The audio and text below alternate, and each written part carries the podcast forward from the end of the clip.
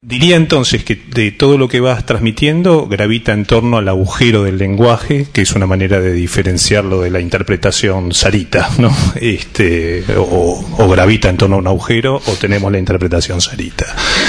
Después hay muchos puntos que va este, ubicando Ricardo, este, acercando y diferenciando nominación e identificación, eh, muchas relaciones que, que, ubica, por ejemplo, alcanza con nombrarse para adquirir identificación, donde ubica ahí la identificación como más amplia que el acto de nombrarse.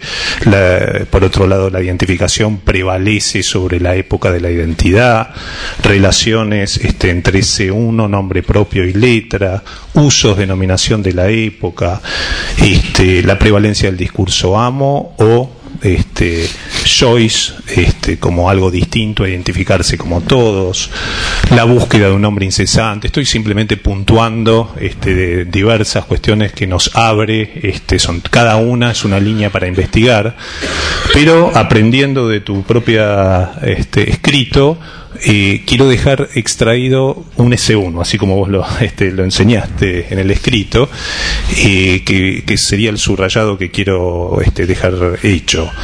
Y yo tengo la impresión que la operación Celdes en este trabajo, para ponerle nombre, para nominarlo de alguna manera, es la de eh, igualar, de poner en una misma línea nominación e identificación en relación a la serie insondable, a la, a la serie insondable decisión del ser, asunción de responsabilidad, consentimiento, ¿no? que es un S1 que ha insistido mucho en toda tu transmisión. Entonces, este, tengo la, la impresión que quedan en una serie, tu operación pone en serie nominación e identificación desde el punto de vista del acto y la decisión insondable del ser.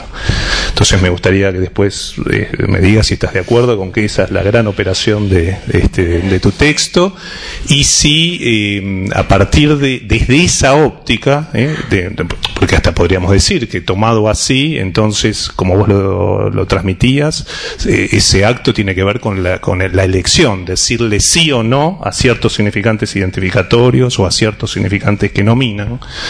Entonces, desde esa óptica, de la óptica del acto, que aunan identificación y nominación, si hay diferenciaciones posibles para hacer desde la óptica del acto, desde el acto de la identificación y el acto de la nominación. ¿Sí? Eh, bueno, pasamos a Claudia Lázaro.